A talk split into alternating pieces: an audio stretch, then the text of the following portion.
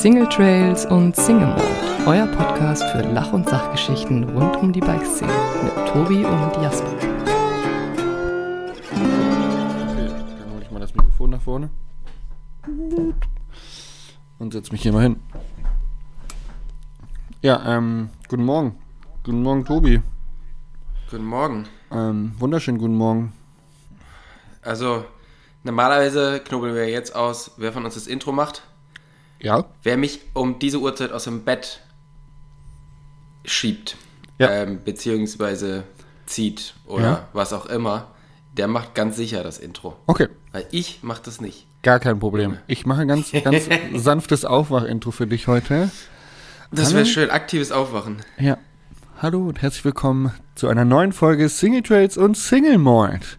Es ist äh, morgens um halb acht, wenn die Sonne wieder lacht, wenn Tobi und Jasper für euch mit einer neuen Folge um die Ecke kommen. Tobi hat noch kein Wort gesprochen und jetzt geht es los. Ja, freut mich, dass wir uns heute mal wieder ähm, ja, unterhalten. Uns, nachdem wir uns jetzt zwei äh, Folgen nacheinander irgendwie gesehen haben, jetzt mal wieder nicht sehen.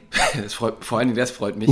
dich, Endlich mal nicht mehr gegenüber sitzen. aber ganz ehrlich, äh, dich so am frühen Morgen dann auch sehen zu müssen, das wäre schon auch schwierig. Ja. Oh ja, wir können uns einfach Nein. nicht riechen, das ist das Ding so. Genau. Nein, es ist schön. Ähm, Jasper, wir wollten eigentlich gestern aufnehmen, wir waren aber beide irgendwie todesmüde und deshalb haben wir es auf heute Morgen verschoben. Was war bei dir los? Warum warst du so müde? Ähm, ich würde sagen, selbstgemachte Probleme. Es war doch eine sehr lustige Party, feuchtfröhlich und dementsprechend war ich ein bisschen am Durchhängen gestern und war recht froh darum, als wir dann gesagt haben, wir schieben es auf morgen, weil ich mir nicht so richtig vorstellen könnte, konnte, was ich euch erzählen soll an diesem verkaterten Tag, der gestern war. und bei dir? Ja. Äh, bei mir war es, also ich hatte insgesamt ein relativ sportliches Wochenende mit ein paar ganz coolen Terminen. Aber wir sind ja einmal durch, äh, also von da, wo ich jetzt wohne, zu meinen Eltern gefahren, beziehungsweise so in die Region Ruhrpott. Wir haben noch Dennis Stratmann besucht, wir waren noch bei, bei Nesmuk, einem neuen Partner von mir. Ich war vorher noch bei Thule. Und ja, das hat alles insgesamt war dann doch wieder ein bisschen anstrengend, weil Tage lang, Nächte kurz. Und dann habe ich gestern hier noch einen Freund besucht und wollte eigentlich nur auf einen Kaffee vorbeikommen. Ich habe den aber erwischt, als er gerade mit seinem Hund unterwegs war in den Wald. Und meinte so, ja, ähm, na, ich habe jetzt kein, eigentlich keine Zeit, aber komm doch mit eine Runde spazieren. Eine Runde spazieren war da drei Stunden durch den Wald latschen. ähm, die komplett equipped, Winterjacke, äh, wasserdichte Hose, Gummistiefel. Ich komplett equipped mit Jeans und Turnschuhen. Ja, cool. Und ihr habt Schnee, oder? Ihr habt, ihr habt auch Schnee. Ja, ja. ja. Richtig, genau. Also ich bin die ganze Zeit mit meinen äh, doch sehr ausrangierten Laufschuhen durch den, durch den Matschschnee gewandert hier. Hatte super kalte Füße und bei jeder kleinen Bodenwelle bin ich fast weggerutscht, weil die Schuhe einfach schon komplett abgelatscht sind. ähm, ja, war ein, war ein sportlicher Tag. Deshalb war ich, ich meine, du kennst es doch, oder? Du kommst nach, einem, nach so einem kalten Tag oder so nach so einer kalten Sportgeschichte draußen im Schnee, ob es Radfahren, ob es Skifahren oder Wandern ist, rein. Es wird so das erste Mal warm und man wird sofort so richtig schläfrig. Ja, Also. K.O. Genau. Absolutes K.O. direkt Ko- ins Bett. Genau, richtig. Und ähm, ja, so war es dann bei mir. Und aus dieser Situation raus haben wir dann den Podcast nochmal um ein paar Stunden verschoben.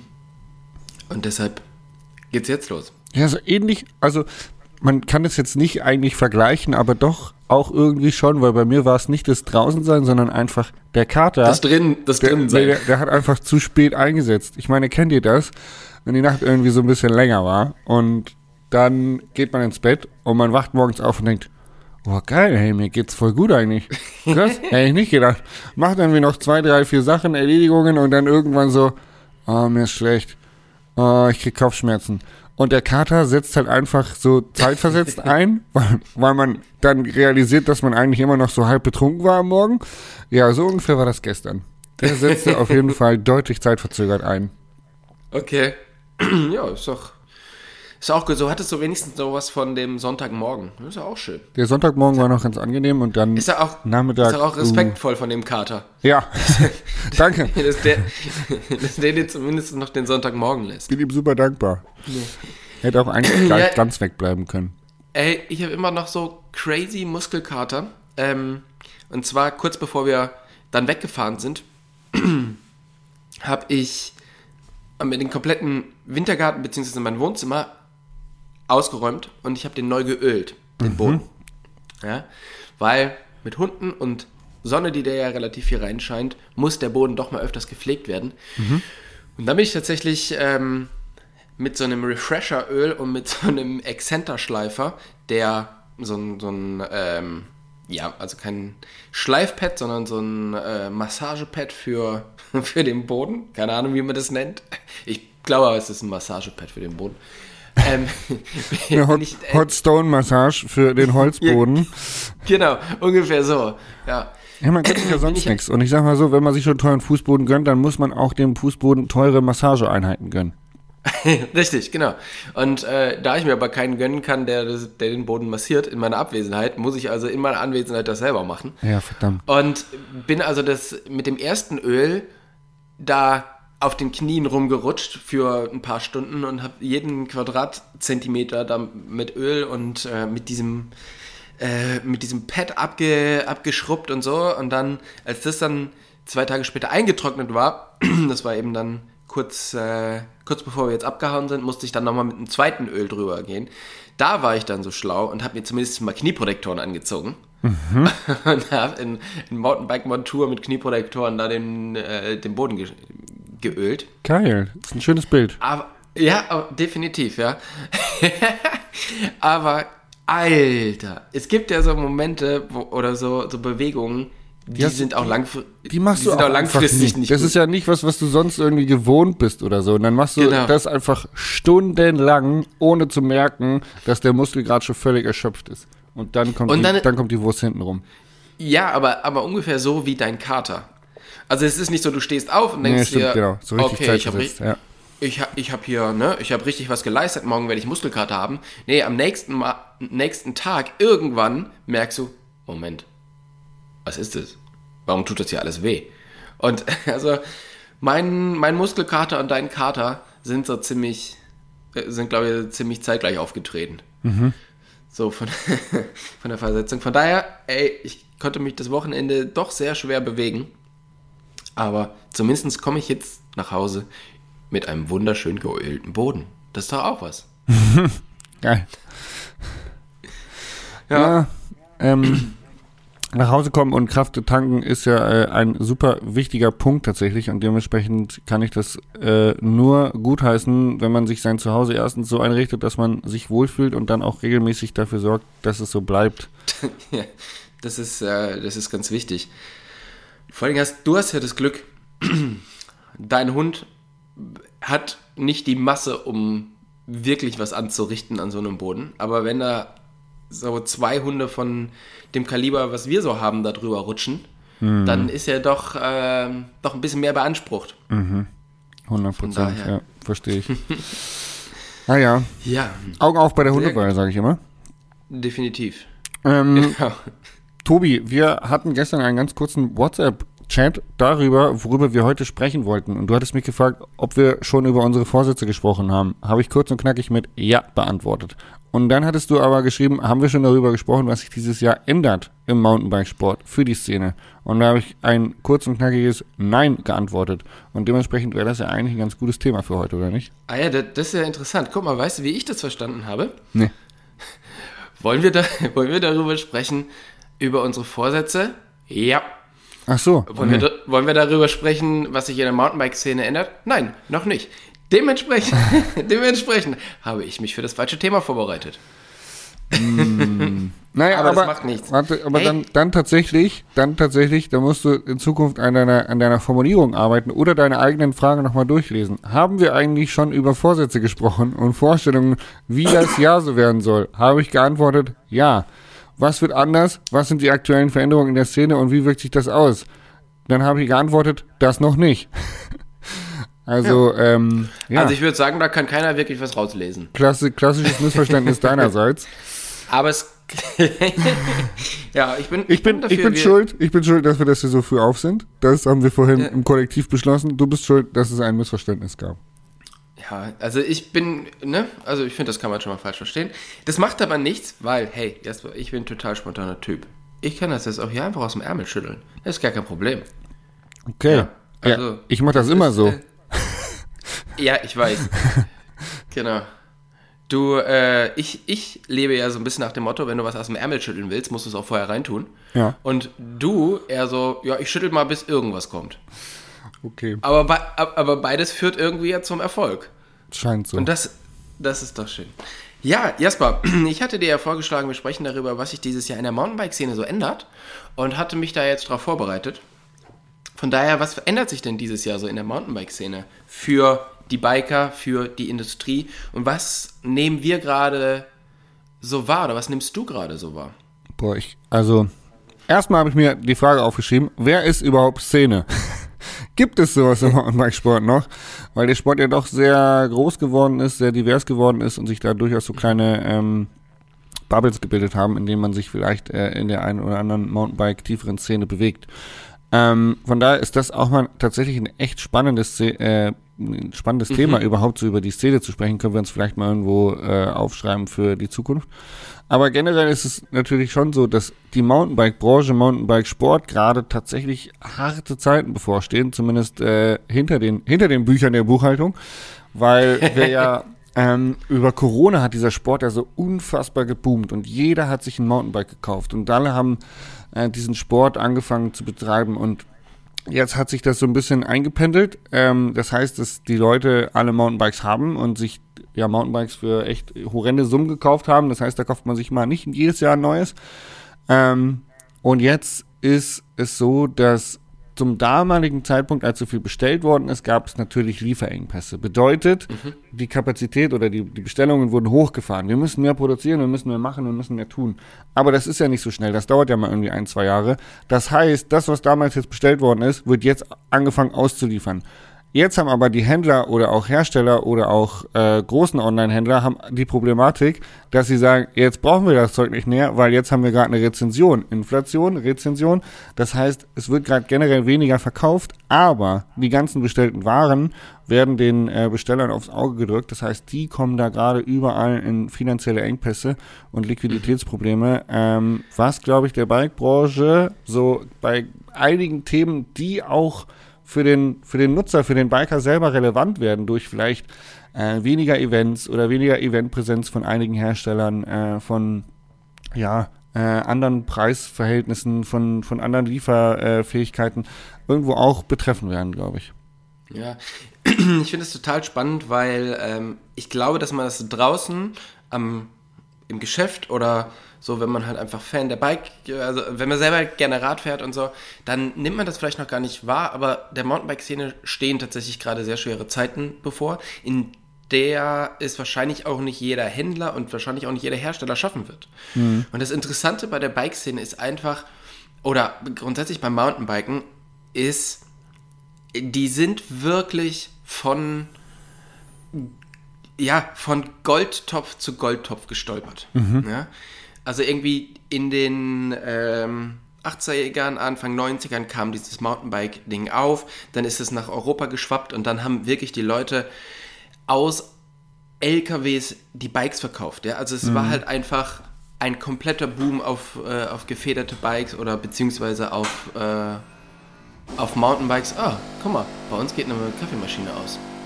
Ich bin ja gerade bei meinen Eltern und ich weiß hier nicht, welche Geräte zu welcher Zeit irgendwie einen Service machen. Ah ja, perfekt. Also, zum Beispiel 7 die Uhr, Kaffeemaschine. 7 Uhr 47 ist bei deinen Eltern der, der, äh, der Kaffeemaschinenservice eingestellt. Richtig, genau. Ähm, dann lief das so mit den Mountainbikes und dann, ja, ging es eigentlich immer weiter nach oben und irgendwann hat man gemerkt, uiuiui, ähm, hier wird es jetzt echt ein bisschen weniger, alle Leute haben so Räder, dann kamen irgendwann Scheibenbremsen, dann musste man sich ja wieder ein neues kaufen, weil die, die alten Bikes nicht mit Scheibenbremsen funktioniert haben. Davor kam noch Federung, das waren aber alles so kleinere Dinger, ja, das war so ganz normale, ähm, ja, Weiterentwicklung. Und dann kam irgendwann 29 Zoll. Und 29 Zoll war ja einfach nochmal so ein Gamechanger und der hat einfach wieder so viele Leute dazu bewegt, ein, ein neues Bike zu kaufen. Weil große Laufräder, die haben ja so viel verändert. Ja, Einbaubreiten und dann irgendwelche Standards, dass äh, man gewisse Dinge nicht nachrüsten konnte oder nicht mehr gepasst haben. Genau. Und 29 Zoll war dann wieder so ein Boom, wo die Leute halt einfach in die Bikeläden rein sind und haben halt extrem viel neue Bikes gekauft, weil die, ja, die diese vorher gekauft hatten, die waren jetzt schon ein bisschen in die Jahre gekommen und jetzt war quasi so die krasse nächste Evolutionsstufe. Dann ist das irgendwann so ein bisschen abgeappt. Dann hat man mal so dieses 650B-Ding versucht, was irgendwie, das hat ja auch nicht so richtig, so richtig, richtig gezündet. Also es war auf alle Fälle nicht so wie, äh, wie 29 Zoll, aber es war schon okay. Ähm, und dann kamen auf einmal die E-Bikes. Ey, und dann wurde wieder verkauft und verkauft und verkauft. Das war so das nächste Ding, wo man sich gedacht hat, krass, die Leute laufen alle wieder in die Bikeläden und kaufen alle E-Bikes weg und es ist richtig was zu tun. Und dann gab es auf einmal gar keine äh, Bio-Bikes mehr, weil alle nur noch E-Bikes in den Läden gekauft haben. Und als das jetzt weniger wurde, kam Jobrad. Und die Leute sind halt wieder in die Läden reingelaufen und haben gesagt, hey, scheißegal, was das Rad kostet, weil das zahlt ja eh mein Arbeitgeber, beziehungsweise ich kann das halt über so und so viele Jahre absetzen. Gib mir die geilsten Bikes. Und auf einmal wurden so richtig, richtig teure äh, Bikes verkauft, ohne dass jetzt großartig beim, beim Preis verhandelt wurde. Und auch Leute, die nie darüber nachgedacht hatten, sich ein geiles Mountainbike oder ein geiles E-Bike zu kaufen, haben sich auf einmal unglaublich viele Bikes gekauft. Und das war wieder so, ein, so, ein, so eine krasse Stufe nach oben, wie viele Bikes so verkauft werden. Und so haben sich natürlich auch die, die Händler mitentwickelt, aber auch die, die Hersteller natürlich. Und es sind immer teurere Bikes rausgekommen, es sind aber auch immer mehr Bikes produziert worden.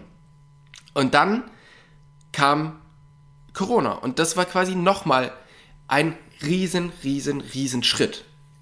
Ja, Wo- Corona wo- war ja so krass, weil es im Prinzip alle Outdoor-Sportarten getroffen hat. Also es ist eigentlich egal, welche Sportart, Hauptsache sie hat draußen stattfinden können, äh, die sind alle durch die Decke gegangen. Also äh, egal ob Wandern, Mountainbiken, Klettern, Surfen, alles, alles was draußen Alles, was irgendwie war, draußen komplett Genau. eskaliert. Ja.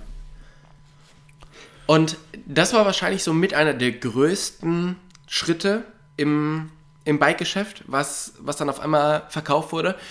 Und jetzt ist man aber nicht hergegangen und hat gesagt, okay, also wir haben jetzt quasi kein neues Produkt anzubieten, was jetzt die Fahrradwelt revolutioniert, sondern es ist eine weltweite Pandemie und es ist dem geschuldet, dass die Leute nichts drin machen können, also machen die was draußen, die können nicht in Urlaub fliegen. Und dann hat aber dummerweise keiner gedacht, das könnte ja auch mal irgendwann vorbei sein, ne? Weil es ist ja definitiv vorbei. Also entweder ist die Pandemie vorbei und die Leute können wieder reisen, so wie es der glückliche Fall jetzt so ist. Der andere Fall wäre gewesen, die Pandemie hält an und dann hat aber irgendwann keiner mehr Geld, weil alle halt irgendwie nicht mehr arbeiten können. Und das war jetzt einfach so ein Zwischenschritt, wo die Leute noch genug Geld hatten, aber nicht das Geld nicht ausgeben konnten und deshalb haben sie es ins Bike gesteckt. Und dann wurde einfach so unglaublich viel bestellt, also teilweise 20, 30, 40 Prozent über dem ähm, Jahr davor. Ja, und jetzt ist Rezession auf einmal. Und dieses, dieses ganze Ding ist halt einfach sehr, sehr ungesund gewachsen über ganz viele Jahre. Und zum Glück gab es eben, eben immer wieder diese Schritte, wo dann diese, diese Welle nach unten aufgefangen wurde durch ein neues Produkt, durch eine neue Möglichkeit, sich ein Rad zu finanzieren. Und das gibt es eben jetzt nicht mehr. Also diese Welle, die es jetzt nach unten gibt, ist aktuell gibt es ja nichts, was das auffängt, sondern es sind ganz, ganz viele Räder auf dem Markt und es werden auch in den nächsten paar äh, Monaten noch so viele Räder auf den Markt kommen, aber das Interesse ist nicht mehr so da. Und das wird, äh, wird glaube ich, ganz schwierig für, die, für ganz viele. Ja. Äh, zumal man ja auch noch dazu erwähnen muss, dass mal eben ein Krieg ausgebrochen ist, ähm, dass äh, die Energiekrise da ist, also dass die, die Preise enorm gestiegen sind für die Energiekosten, bedeutet, äh, der, der Verbraucher hat einfach weniger Geld und ist ja auch besorgt. Ja, er ist ja eher in einer Sparsituation, alles wird teurer. Das heißt, er muss sowieso gucken, äh, dass er die Kohle zusammenhält. Wer geht dann in den Fahrradladen und kauft sich irgendwie entweder Upgrade-Kits fürs Bike oder ein neues Paar Schoner oder wer kauft sich für 4.000 bis 10.000 Euro ein neues Fahrrad? Das, das ist, das, da ist man, glaube ich, eher auf dem Sparkurs und das, das tritt ja auch noch, tritt ja auch noch oben drauf dazu. Genau, also grundsätzlich ist halt diese Welle oben ein bisschen abgeflacht durch ähm, Corona-Ende und äh, beziehungsweise durch diese ähm, Reiseeinschränkungen Ende und alles Mögliche.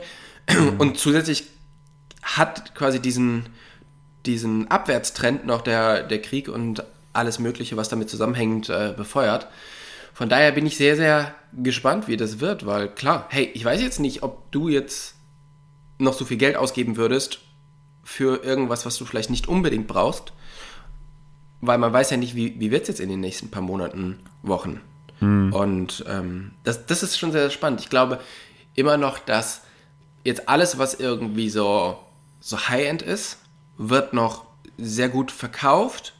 Also gerade so Sachen wie jetzt so Beast-Laufräder, wo du, ja, wo du einfach dein Rad, was du schon hast, nochmal upgradest. Also du möchtest halt irgendwas damit machen, willst aber keine 10.000 Euro in die Hand nehmen, um dir ein neues zu kaufen, sondern du upgradest quasi dein, dein ähm, altes Bike, um es halt nochmal schöner zu machen. Für 3.000 Euro? Ähm, was kostet ein Laufradsatz von Beast? Äh, äh zwei, äh, zwei noch was, zwei, fünf oder, ja, nee, zwei, drei, glaube ich. Genau.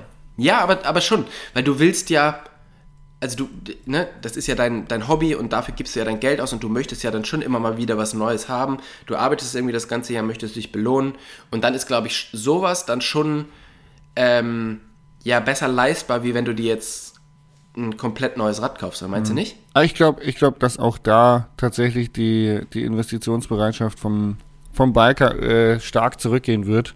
Weil, wie gesagt, mal eben, wenn dein Laufradsatz nicht gerade kaputt ist oder du nicht gerade einen neuen brauchst, dann glaube ich, wirst du dir nicht einfach so für zweieinhalbtausend Euro zu der jetzigen Zeit äh, einen neuen kaufen. Dann bist du tatsächlich schon einer der Menschen, der gut situiert ist, der sich relativ wenig Sorgen machen muss, um die, äh, um das Bezahlen seiner Rechnungen, um äh, das äh, Ersparte, was er liegen hat. Ähm, und klar, wir in Deutschland, wir haben nun mal eine sehr, sehr breite äh, gute Mittelschicht, die, die ja. sich sowas leisten kann. Oder vielleicht ist es auch deswegen noch nicht so ganz spürbar, weil eben solche Laufradsätze noch verkauft werden. Aber ich glaube, dass äh, wir da weiterhin in eine Situation rutschen, wo High-End-Bikes quasi teuer bleiben und eigentlich noch teurer werden müssen, weil eben die Inflation zu Buche schlägt und die Kosten der Herstellungskosten so krass gestiegen sind. Und auf der anderen Seite haben wir aber total volle Lager und Liquiditätsprobleme. Das heißt, früher oder später werden die Dinger irgendwann abverkauft werden müssen, weil die Firmen sonst äh, krasse Liquiditätsprobleme bekommen. Und mhm. ich glaube, dass zum Beispiel der Gebrauchtmarkt, hier eBay Kleinanzeigen, wo ich übrigens gerade hart im Game bin, um die Sachen von meinem verstorbenen Freund Stefan Mangelsdorf zu verkaufen, ja. ähm, das läuft im Moment noch ganz gut, weil ähm, da die Leute sich eben gebrauchte Sachen kaufen, anstatt neu zu kaufen, um die ersten äh, Beträge zu sparen. Aber früher oder später, es gibt ja schon Werbeanzeigen, wenn ich jetzt einen Laufradsatz einstelle für Summe X, dann gibt es eine Werbeanzeige von irgendeinem Online-Shop, äh, wo er den gleichen Laufradsatz anbietet für 5 Euro mehr. Äh, und ja, dann ja. sagst du, okay, dann kaufe ich doch lieber den neuen als den gebrauchten, weil die ganzen Onliner und die, die großen Händler haben nämlich die ganzen Lager voll und müssen das auch abverkaufen, weil ihnen nämlich die Hersteller jetzt die neuen Räder aufs Auge drücken. Das heißt, auch so generell bei Zubehörteilen, bei allem, was, was nicht in diese High-End-Bikes reingeht, glaube ich, da wird relativ schnell äh, ein krasser Preisverfall stattfinden. Das heißt, die Sachen werden wieder extrem günstig, um den Abverkauf abzufördern. Ähm, und da, ja. glaube ich, wird halt auch der Gebrauchtmarkt. Das heißt, auch wenn ihr jetzt zu Hause irgendwie was verkaufen wollt, wird es, glaube ich, deutlich schwieriger, da noch irgendwie einen guten, einen guten Wert zu bekommen, wo ihr sagt, okay, ey, das Ding bin ich ein Jahr gefahren, das hat eigentlich noch mindestens drei Viertel des Wertes vom Neupreis. Äh, kann gut sein, dass ihr nur noch ein Viertel bekommt oder die Hälfte, weil halt einfach das Preisdumping so krass zugange ist. Ja, äh, wo ich vor allen Dingen gespannt bin, ich meine, viele viele Hersteller können natürlich jetzt hergehen und sagen, okay, wir haben so viel, so viel Rahmen noch auf Lager, das Zeug ist nicht aufgebaut, weil eben noch Teile fehlen. Ähm, für das nächste Jahr gibt es jetzt keine neue Farbe, weil man muss ja sagen, viele von den Bikes laufen ja auch einfach durch. Die kommen dann einfach mit einer neuen Farbe raus. fürs neue Jahr. Ja. Und jetzt kann man natürlich als Hersteller sagen, ja, wir geben jetzt keine neue Farbe für 2023 raus. So haben wir nächstes Jahr kein altes Modell, ähm, sondern können jetzt die vielen Bikes, die wir noch haben, einfach weiter durchverkaufen. Problematischer wird das halt mit den Anbauteilen, weil da siehst du relativ schnell, ist das jetzt ein 222er oder 223er. Das heißt, es könnte sein, dass diese ganzen Anbauteile auch noch auf dem, ähm, ja, auf dem Markt kommen. Und zwar nicht in Form eines kompletten Rades, sondern in Einzelteilen, weil ähm, die dann halt, die müssen halt weg, die sind halt OEM günstig eingekauft worden, müssen aber jetzt quasi ersetzt werden durch das neuere Produkt. Also liegen die bei den Händlern, bei den Herstellern noch rum und müssen weg. Und dann kann man die natürlich echt zu einem zu einem sehr guten Preis irgendwie auf den Markt werfen. Und dann wird es halt nochmal schwieriger mit dem ähm, Ersatzteil, äh, mit dem Gebrauchteil verkaufen. Also da bin ich sehr, sehr, sehr, sehr gespannt, wie das, wie das wird. Das ist ein gutes also, Thema, was du gerade aufgemacht hast, weil jetzt kommt so ein bisschen die, die Thematik des Marketings hinzu. Wir haben ja bis jetzt viel darüber gesprochen, was im Prinzip da äh, Industrieseite und Verbraucherseite angeht. Aber jetzt gehen wir in unseren Bereich, wo wir ähm, im Marketing uns positioniert haben. Das heißt, wir verdienen damit Geld, ähm, gewisse Produkte zu testen und die dann eben für den Verbraucher einzuschätzen und irgendwie uns äh, damit quasi einen Mehrwert generieren, der uns auch bezahlt wird. So, Marketing, wie du schon gesagt hast, war in den letzten eigentlich 20 Jahren des Mountainbike-Sports, was halt immer ja, also du hast Räder, dann verkaufst du eigentlich auch welche, weil die Leute haben es dir mehr oder weniger aus der Hand gerissen. Also du musstest nicht wirklich Marketing betreiben. Jetzt haben wir eine Situation, wo der Markt wirklich deutlich an Stärke verliert ähm, und Marketing auf einmal ein deutlich wichtigeres Instrument wird. Allerdings auch mit deutlich weniger Budget als die Jahre davor. Das heißt, alle, ähm, alle, alle Marketingabteilungen haben krasse Budgetcuts und müssen jetzt auf einmal mit weniger, mit weniger Geld zur Verfügung eine bessere Arbeit abliefern, damit sie sich in solchen schweren Situationen behaupten können.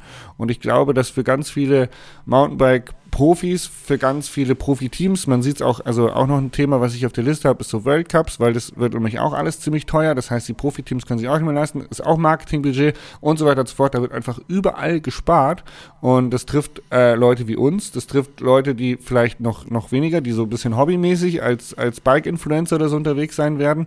Und es trifft aber vor allem die ganz großen äh, Fische, die in den Marketing-Budgetlisten richtig viel Kohle einnehmen. Und das sind häufig halt Weltcup-Teams, ist der Profisport, äh, das sind, sind große Marketingproduktionen, Kampagnen, äh, große Events und da wird überall gespart werden, glaube ich. Ja. ja, das ist halt spannend, dass es dann halt immer so ist, dann, wenn man es eigentlich bräuchte, dann ist halt kein Geld mehr dafür da. Mhm. Ne? Also wie, wie du halt schon gesagt hast. Und das, ähm, da bin ich sehr gespannt, wie das, wie das halt wird. Also man, man merkt halt schon, dass halt überall irgendwie so ein bisschen, bisschen gespart wird. Und da kann man halt froh sein, wenn man so Partner hat wie wir, die auch in, ich sag mal, ein bisschen schweren Zeiten zu einem stehen und äh, die Arbeit zu schätzen wissen. Aber ähm, ja, man, man merkt es halt schon. Ja. Und das, äh, das wird sehr, sehr spannend. Also es wird den ganzen, wird den ganzen Bike-Bereich so ein bisschen, bisschen umkrempeln, was mhm. nicht immer unbedingt schlecht sein muss, weil es bereinigt natürlich auch immer so ein bisschen den Markt. Und die Frage, die man sich halt stellen muss, ist halt immer, ja, sind halt immer alle Positionen im, in der Bike-Branche richtig besetzt? Sind die vielleicht auch irgendwie richtig, ähm, also bringen die das, was sie bringen könnten? Und das gleiche gilt natürlich auch bei Sponsoring-Budget bzw. Marketing-Budget. Wird das Budget in die richtigen Kanäle gepumpt? Weil du hast das schon gesagt, du, es war eigentlich egal, wo du es hingegeben hast, weil verkauft wurden die Bikes am Ende eh. Mhm. Aber jetzt zählt halt das Geld, was man einsetzt. Geht das an die richtigen Personen? Geht das in die richtigen ähm, Events oder in die richtigen ähm, Aktionen? Also das, das wird, glaube ich, spannend. Da wird einiges rausfallen, was aber nicht unbedingt immer das Schlechteste ist, solange wir beides nicht sind. solange, solange man uns nicht raushaut. So, so, solange man uns nicht kürzt, bitte. Also auch nochmal ein Aufruf an. so, alle unsere Sponsoren, die das hören, bitte macht's genau, nicht. Bitte nicht. Mann. Also wir brauchen das auch. Ja, sicher. Also, genau, also das wird, äh, wird sehr, sehr spannend. Aber ähm, vielleicht bereinigt das auch mal wieder so ein bisschen diesen krassen Aufwärtstrend, was Preise angeht. Weil man muss sich sagen, oh, 10.000 Euro oder 15.000 Euro für ein Bike. Come on. Also Job, Jobrad echt- macht's möglich. Jo ja, Jobrad macht es möglich, macht es ja zum Glück irgendwie immer noch möglich, aber trotzdem, ähm, wenn du, also es gibt ja so ein paar Marken, die haben ja gar keine Skrupel mehr. Also die nehmen es wirklich, Naja, das ist, wir haben, ich habe mich da gestern drüber unterhalten, das ist halt eigentlich schon krass, weil, na klar, du bringst halt irgendwie ein neues Bike raus, das kostet Summe X und dann hast du ja den Markt mit den unterschiedlichen Herstellern und wenn dann irgendwie einen, ich sag mal, einen halbwegs äh, Preis-Leistungshersteller mit einem teuren Bike um die Ecke kommt, weil es gewisse, gewisse Features hat, gewisse Leistungen bringt, äh, dann so, ah, okay, hä, wir sind Specialized, wir sind Santa Cruz, wir müssen jetzt aber schon irgendwie teurer sein als die oder uns darüber definieren und dann äh, entsteht halt dieser Preiskrieg nach oben im Prinzip, um exklusiver zu sein als jemand anders. Und das ist eigentlich, also glaube auch, wie du schon sagst, da kommt jetzt dann bald äh, eine ordentliche Preisbereinigung auf uns zu. Ja, Wei weiß ich es nicht, hoffen, aber hoffe ich, denke ich. Aber ganz ehrlich, wollen wir es hoffen, weil ich bin nicht der Typ, der immer das teuerste Rad fahren muss und die teuersten Produkte und mir macht es auch so Spaß. Ähm, ich bin mir nicht sicher, ob das teuerste Rad wirklich das, ähm, ja, das ist, was am meisten Spaß macht, weil wenn du dir immer Sorgen machen musst, dass das Ding wegkommt oder du halt nicht so fahren kannst, dass es, dass es halt auch mal irgendwie in die Steine fliegen kann, weil du immer denkst, Alter, das Ding kostet halt irgendwie 13.000, 14.000 Euro. Ähm, für mich ist es halt eher so ein Hemmnis, so ein teures Rad zu fahren. Von daher ähm, finde ich es eigentlich immer geiler, wenn ein Rad einfach gut funktioniert und nicht so teuer ist. Weil Ja, da hast du einfach glaube- viel mehr. Ich glaube, das ist Spaß. voll die persönliche Frage und ich glaube, dass das eigentlich fast bei allen Leuten gleich ist. Also es wird keiner sein Fahrrad anders behandeln, weil er 3000 Euro dafür bezahlt hat, als derjenige, der 6000 Euro dafür bezahlt. Ich glaube, im, im Steinfeld Ja, denken das- alle das Gleiche und haben genauso viel Angst, dass ihr Fahrrad Genau. irgendwo gegenzuhauen, weil da ist ja dieser ideale Wert dahinter. Jeder liebt sein Fahrrad noch und nöcher und ich glaube, dass die preisliche, also jemand, der zweieinhalbtausend oder 3000 Euro in, in sein Fahrrad investiert hat, der wird wahrscheinlich genau die gleichen Sorgen haben, wie jemand, der 10.000 Euro für ausgegeben hat. Das glaube ich jetzt nicht. Ja, äh, also im Steinfeld gebe ich dir recht, da denken wir alle. "Ah!" Aber ansonsten, also ich habe einige Kollegen, die halt einfach, wenn es regnet, nicht mit dem Rad fahren, sondern mit einem anderen. Ähm, oder wenn es zum Shutteln geht, weil, sagen wir mal ehrlich, am meisten machst du dir die Räder beim Shutteln kaputt, dann halt nicht, ähm, nicht mit dem Rad Ich hab beim, beim so. Ja, Shutteln ja. ist mir noch Doch. nie was kaputt gegangen. Ich, ich, ohne Scheiß, ich habe auf La Palma zehn Jahre da geguidet und so, mir ist noch nie was beim Shutteln kaputt gegangen. Im Finale noch nie. Also tatsächlich kann ich das nicht nachvollziehen und auch nicht nachempfinden. Und auch, klar, im Regen irgendwie, das, das zerkratzt, aber mittlerweile gibt's so geile, äh, apropos kurze Werbung, so geile Unleashed, Jasper ja auch Rahmenschutzfolien, äh, dass, äh, dass man sich ja, ja auch da sein, sein teuerstes, liebstes Stück irgendwie echt cool designt äh, abkleben kann und keine Sorge mehr braucht, dass der Knieschoner mit Dreck das Oberrohr zerkratzt. Also ich, ähm, ich bin nicht ganz bei deiner Argumentation, aber ich lasse es einfach mal so stehen. Ähm, also von daher, ich, ich sehe das einfach ein bisschen anders. Aber wie gesagt, ich glaube, dass da tatsächlich jetzt äh, bald auch wieder eine Preisregulierung auf uns zukommen wird und dass wir da äh, so ein bisschen wieder die, in, in eine Normalität zurückkehren werden, sofern man von Normalität in 2023 überhaupt sprechen kann. Ähm, gut, ein Thema noch tatsächlich ist für mich der, der Weltcup, der komplett anders wird dieses Jahr, weil wir ja nicht mehr Red Bull haben, die das Ganze übertragen. Ähm, und damit auch kein Jasper Jauch mehr, so, soweit ich weiß, der den ganzen äh, Weltcup moderieren darf.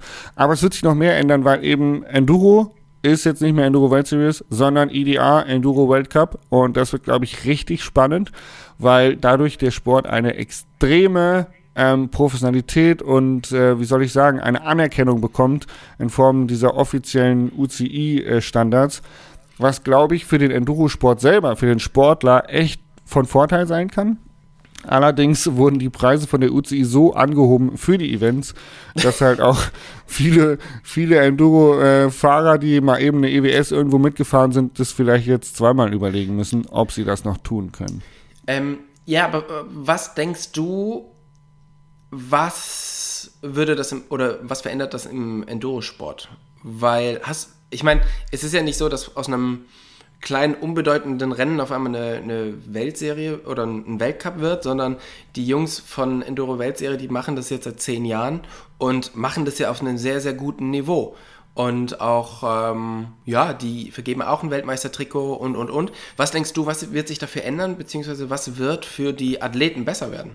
Ähm, ich glaube, dass die IWS vorher schon ähm, so ein bisschen äh, auch noch ein Szenesport war. Also der Endverbraucher oder der normale Biker, der vielleicht mit dem, mit dem Rennsport gar nicht so viel zu tun hat, der hat die EWS vielleicht nicht so richtig verstanden, weil es eben nicht Weltcup hieß oder nicht offizieller UCI-Weltcup.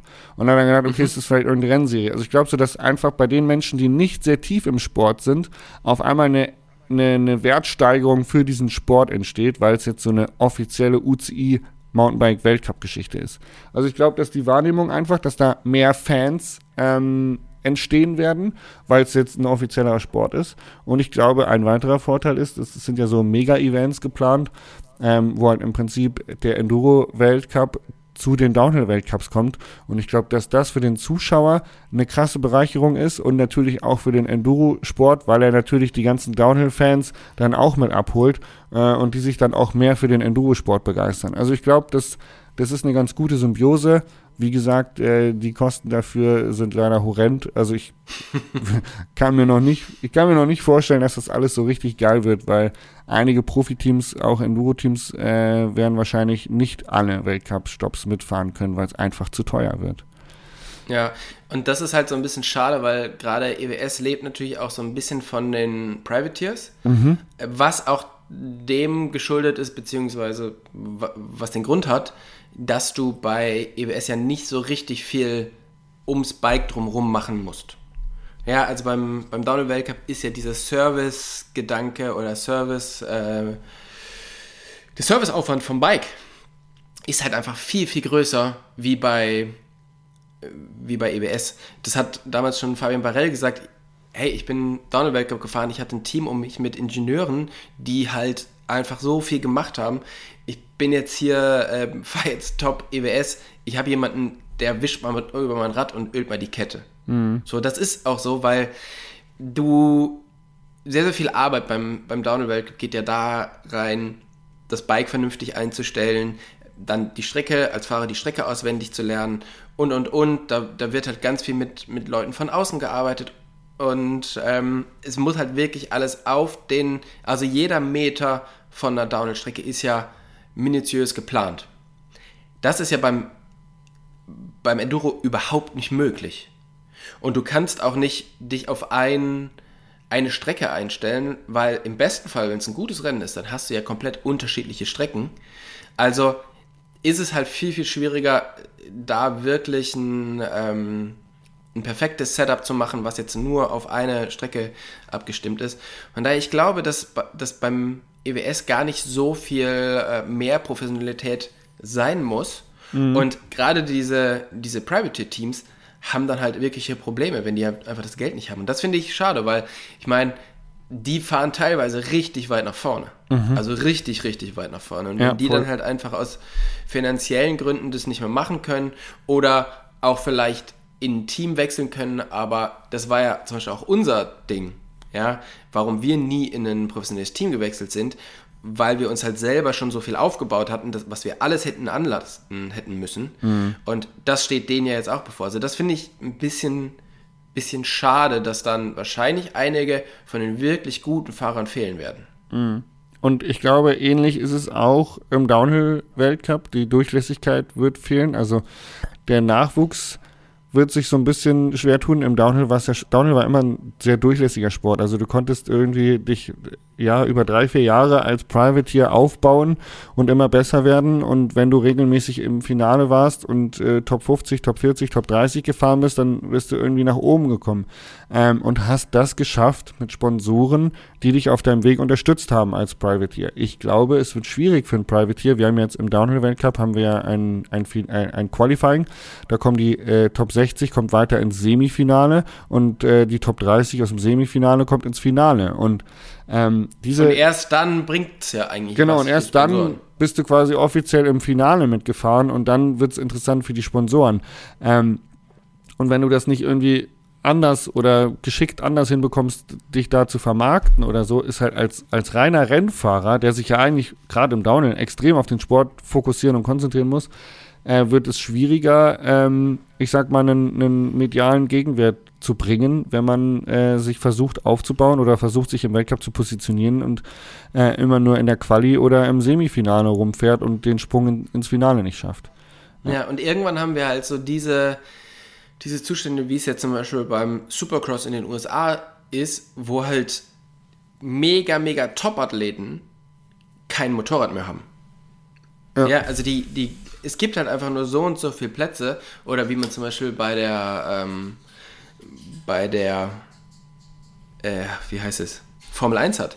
Du mhm. hast halt Leute wie Mick Schumacher oder jetzt ähm, den Australier hier, ähm, egal. Auf alle Fälle, das sind mega krasse Athleten, die sind letztes Jahr noch teilweise Top 10 gefahren. Die haben jetzt kein, kein Auto mehr. Mhm. Und genau so kann es halt beim, beim Downhill-Sport am Ende auch sein, dass die halt einfach in kein, in kein Team mehr äh, kommen. Mhm. Ja, krass. Und da, das ist halt, deshalb bin ich auch nicht so ein Riesenfan von diesem ganzen Thema UCI, weil das ganze Thema Downhill lief ja in den letzten Jahren wirklich sehr gut. Es ist immer erfolgreicher geworden, es ist immer besser geworden. Und warum macht Red Bull jetzt nicht mehr? Weil die UCI es halt einfach woanders hin verkauft hat. Ja, Kohle. Und äh, das ist so ein bisschen genau das Thema, wo ich so ein bisschen Sorge für habe. Die FIFA macht es ja vor, wie man mit Korruption viel Geld verdienen kann und einfach Sachen durchdrückt. Scheißegal, was Menschen davon denken.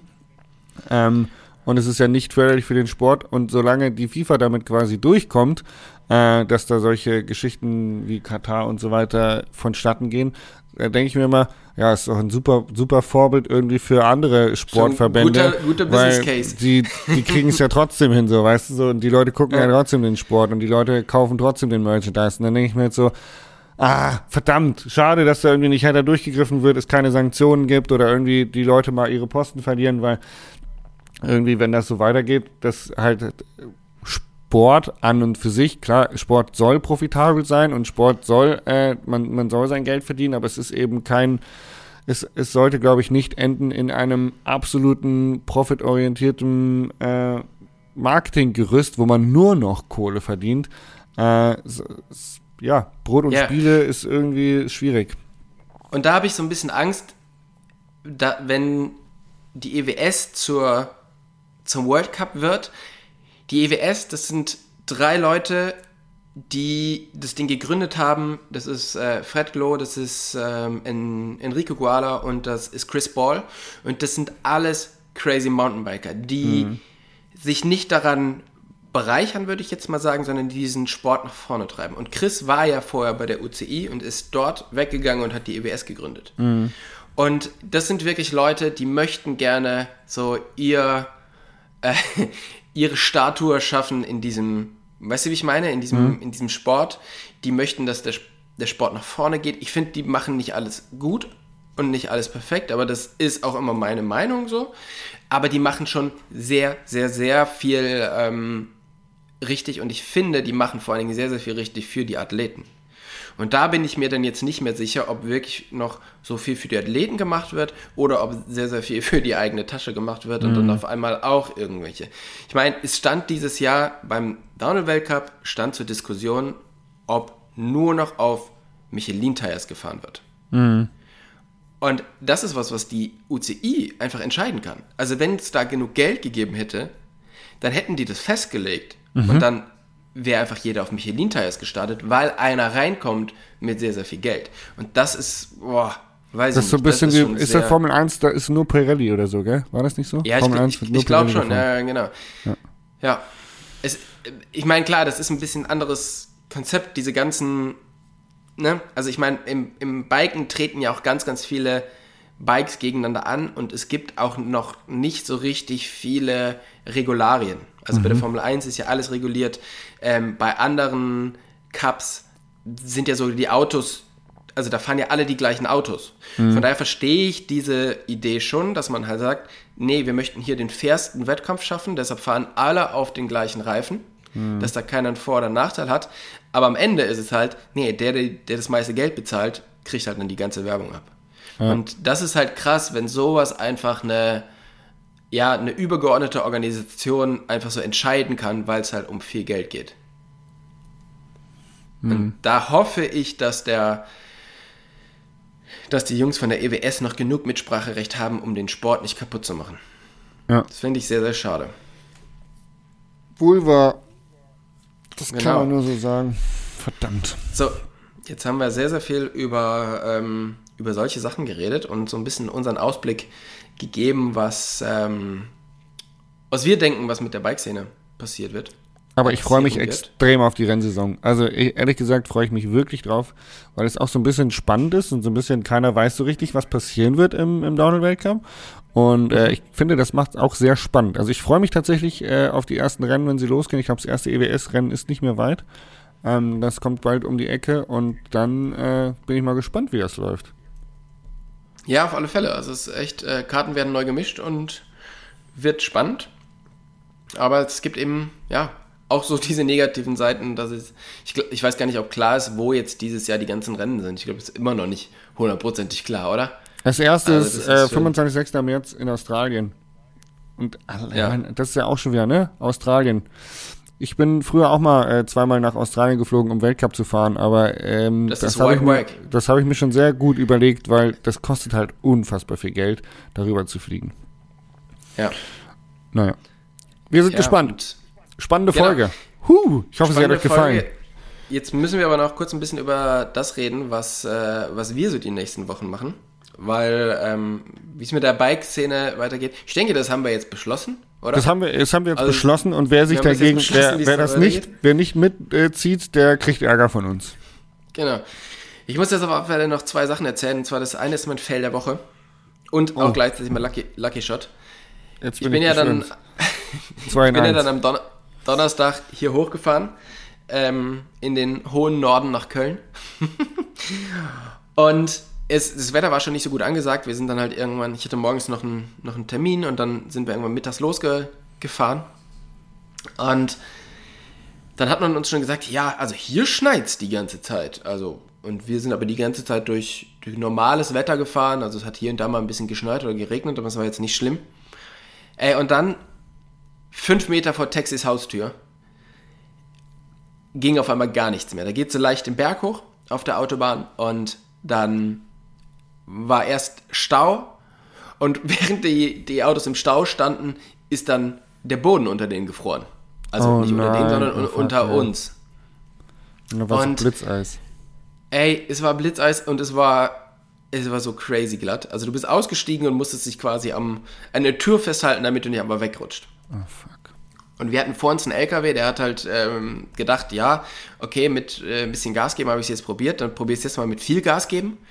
Ob das denn jetzt was wird? Und der ist halt wirklich bei jedem Mal Gas geben weiter nach links vor uns auf, auf die Leitplanke zugerutscht und hat sich einfach komplett quergestellt.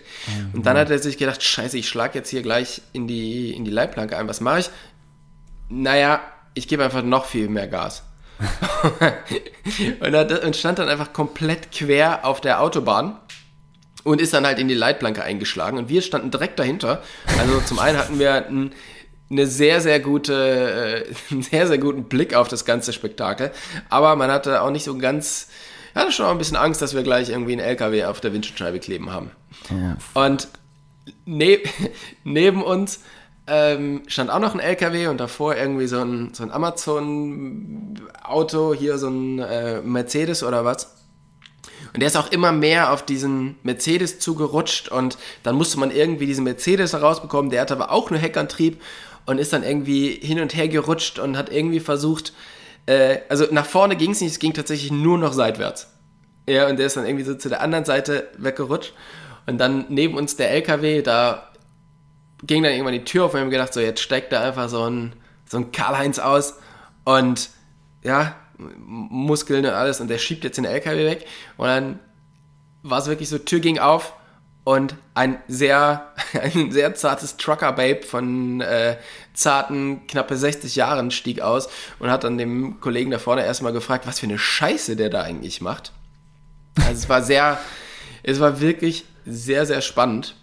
Und ähm, von hinten kamen dann irgendwie die, die Streufahrzeuge irgendwann an und mussten sich dadurch, dadurch mogeln. Und Ja, mich hat es ähm, ein bisschen innerlich aufgewühlt, aber zum Glück, und jetzt kommt es zu meinem Lucky Shot, ich fahre jetzt diese Autos immer die gleichen seit, ich würde sagen, zehn Jahren, vielleicht zwölf Jahren. Und ich habe immer gedacht, ich müsste mir mal Ketten kaufen. Weil du weißt es auch, gut, jetzt weißt du es nicht mehr, weil du hast jetzt ein, äh, ein Allrad, aber vorher weißt du es. So ein Camper ist bei Schnee und Eis einfach nicht mehr zu fahren. Weil Frontantrieb und hinten ja richtig viel Gewicht drin. Also du kriegst den nicht mehr den Berg hochgerutscht. Und gerade mit den lustigen Offroad-Reifen, die wir, die wir haben, geht halt einfach gar nichts mehr. Bei Matsch sind die super, bei Schnee bist du wie auf dem Bügeleisen unterwegs. Und deshalb habe ich mir immer gedacht, ich kaufe mir mal Ketten. Und tatsächlich vor zwei Wochen habe ich mir Ketten gekauft, weil wir ja in Italien unterwegs waren. Und ich hätte nicht gedacht, dass ich die so schnell schon benutzen kann. Also haben wir da die Ketten draufgezogen und konnten dann sehr schön an diesem LKW vorbeifahren. okay. Wir wären sonst wirklich, es ging so leicht berghoch und es war immer so Stop and Go und wir wären einfach nicht, nicht weggekommen dort. Und das hat wirklich gut funktioniert. Von daher mein Lucky Shot, diese Ketten dabei zu haben. Und ich empfehle jedem, der auch mit solchen Autos wie wir unterwegs sind, kauft euch so Textilketten. Die sind nicht so teuer und für den Fall der Fälle helfen die wirklich sehr viel weiter. Mhm. Also das war schon sehr gut und es hat extrem beruhigt, sowas auf den, auf den Vorderreifen zu haben. Ähm, und so halt einfach da vom, von der Autobahn zu kommen.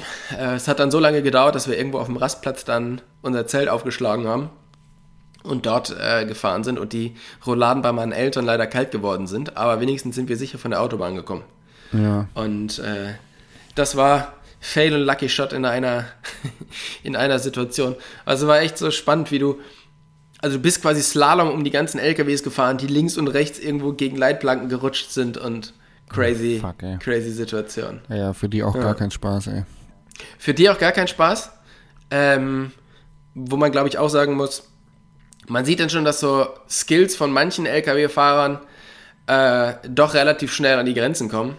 Ich weiß nicht, ob du diese diese Langholzlaster-Action kennst. Da gibt es mhm. so YouTube-Videos und so. Da drehen Langholzlaster auf irgendwelchen Waldwegen um.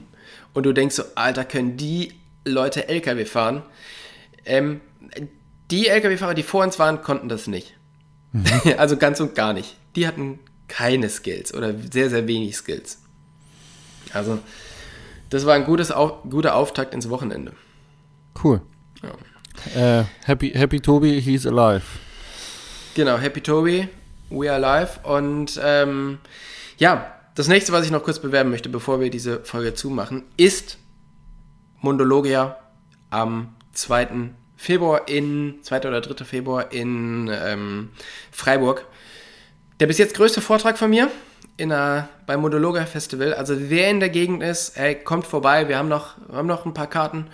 Und ähm, wird sehr, sehr cool. Ich freue mich. Das ist eine Riesenbühne und die ist mega, mega schön. Ähm, kommt vorbei, holt euch ein paar Tickets. Es lohnt sich auf alle Fälle, bei Mundologia am Start zu sein. Also checkt das mal aus. Die, ähm, die Internetadresse packen wir in die Show Notes und ich hoffe, ich sehe euch da, weil ich habe richtig, richtig Bock, den Vortrag zu zeigen. Endlich geht's wieder los und endlich geht's wieder weiter. Alright, okay. Alright, alright, alright. In diesem Dann, Sinne. Jasper, wenn du nichts, dem, dem Ganzen nichts mehr hinzuzufügen hast, ich, äh, dann wünsche ich dir einen guten, guten Start in die Woche. Viel Spaß jetzt beim Frühstücken und wir hören uns bald wieder. Danke. Tschüss. Tschüss. Ciao, ciao.